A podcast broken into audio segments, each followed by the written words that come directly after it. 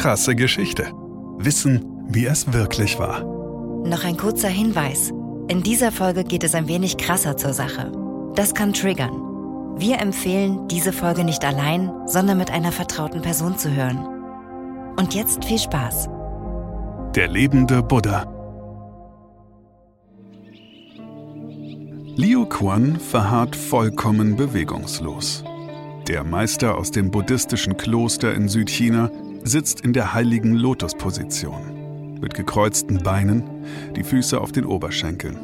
So meditiert er. Seit fast 1000 Jahren. Es ist das Jahr 1996. Ein holländischer Kunstsammler will seine historische Buddha-Statue ausbessern lassen. Die fast menschengroße Figur eines sitzenden Mönchs, gehüllt in Roben, mit chinesischem Haarschnitt, vollen Wangen und dem leisen Lächeln, hat über die Jahrhunderte gelitten. Abstoßungen, Kratzer, Dellen. Ein Restaurator soll die mit Blattgold belegte jahrhundertealte Pappmaché-Figur wieder auf Vordermann bringen. Als man sie von ihrem Holzsockel hebt, kommen Kissen zum Vorschein. Dann ein kleiner aufgerollter Teppich. Und dahinter, dem Restaurator stockt der Atem, im Inneren der hohlen Statue menschliche Überreste, Knochen, Haut. In der Statue ist ein mumifizierter Mensch verborgen.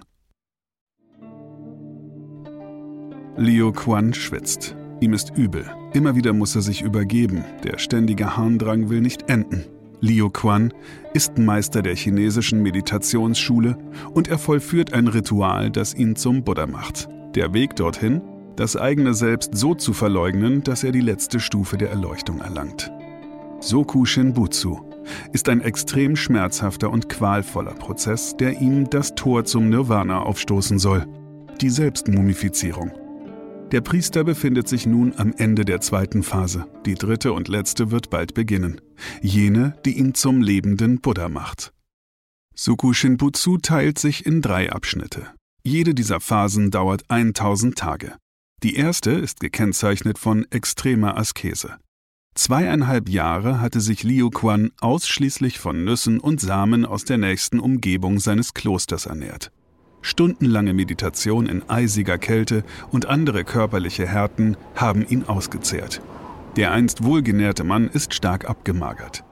Nach den ersten tausend Tagen begann die zweite Phase. Liu Quans Ernährung wurde noch weiter reduziert. Nur noch Rinde und Wurzeln von Nadelbäumen aß er. Sein Körper ist bereits stark entwässert. Er trinkt Urushi-Tee, ein giftiger Aufguss aus dem Lackbaum, dessen Saft sonst zum Lackieren von Möbeln verwendet wird. Der giftige Tee verursacht die extreme Übelkeit, unter der Liu Quan jetzt leidet. Er führt zu Erbrechen, verstärkt den Harndrang und lässt den Mönch ständig schwitzen. Die letzten Tropfen Wassers werden aus seinem ausgemergelten Körper gepresst. Zudem soll sein Fleisch das Gift aus dem Tee aufnehmen, um nun selber giftig nicht von Maden und Bakterien gefressen zu werden. Zweieinhalb Jahre dauert auch diese Tortur. Ohne eine Miene zu verziehen. Ohne sich das geringste anmerken zu lassen oder zu klagen, erträgt der Meister die Schmerzen, die ihn seit fünf Jahren quälen. Jede Stunde. Jede Minute. Tag und Nacht. Dann tritt Liu Quan in die nächste, die dritte und letzte Phase der Soku Shinbutsu ein. Seine letzten 1000 Tage. Liu Quan wird lebendig begraben. In eine Gruft eingemauert, nicht größer als er selber. Es ist so eng, dass er sich kaum bewegen kann. Im Lotussitz wird er nun verharren. Er trinkt nichts, er isst nichts. Eine schmale Röhre zur Außenwelt lässt gerade so viel Luft herein, dass er in seinem winzigen dunklen Gefängnis nicht erstickt. Ein Glöckchen ist angebracht, das Liu Quan einmal am Tag läutet und so zeigt, dass er noch lebt. Irgendwann, nach vielen Tagen, bleibt das Läuten aus. Die Mönche entfernen dem Ritus folgend das kleine Frischluftrohr und versiegeln die Öffnung und warten, bis die tausend Tage vorüber sind. Dann öffnen sie die Gruft und holen Liu Quan heraus. Er starrt im Lotussitz. Vollkommen mumifiziert. Keine Spur von Verwesung. Meister Liu Quan ist ein lebender Buddha. Er wird von nun an im Kloster ausgestellt und hoch verehrt. Das CT macht einen ungeheuren Lärm.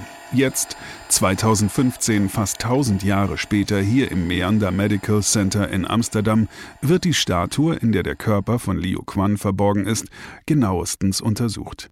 Gewebeproben genommen, DNA isoliert, Röntgenbilder gemacht. Sie enthüllen die Mumie des buddhistischen Mönchs. Man erkennt sein Skelett, aufrecht sitzend, Wirbelsäule, Schädel, Arme. Die Hände ruhen auf den Knien, die inneren Organe entfernt, eingewickelt in Dutzende Lagen von Papier mit chinesischen Schriftzeichen. Unser ältester Patient, scherzt man im holländischen Krankenhaus. Nach Abschluss der Untersuchungen bringt man Meister Liu Quan, die einzige in einer Statue gefundene Mumie und die älteste ihrer Art, nach Ungarn. Dort kann man sie seither im Naturkundemuseum von Budapest ansehen. Ist es Ironie des Schicksals, böser Zynismus oder doch nur ein Zufall, dass es heute in den Asia-Shops der Welt unter dem Namen Liu Quan ausgerechnet Trockennudeln zu kaufen gibt? Krasse Geschichte ist eine Produktion von Krane und Rabe im Auftrag von RTL Plus Musik. Autor Christoph Azone. Gesprochen von Markus Krane. Produktion, Redaktion und Regie Christoph Azone, Denise Köppen, Katrin Rath, Ina Wagler, Sabrina Gottschild-Vetter und Markus Krane. Ton und Schnitt Benjamin Sammer, Lukas Wieland, Sean Leclerc, Axel Rabe und Markus Krane. Falls es euch gefallen hat und ihr keine weiteren Folgen verpassen wollt, freuen wir uns, wenn ihr diesen Podcast abonniert und weiterempfehlt. Danke fürs Zuhören, bis zum nächsten Mal.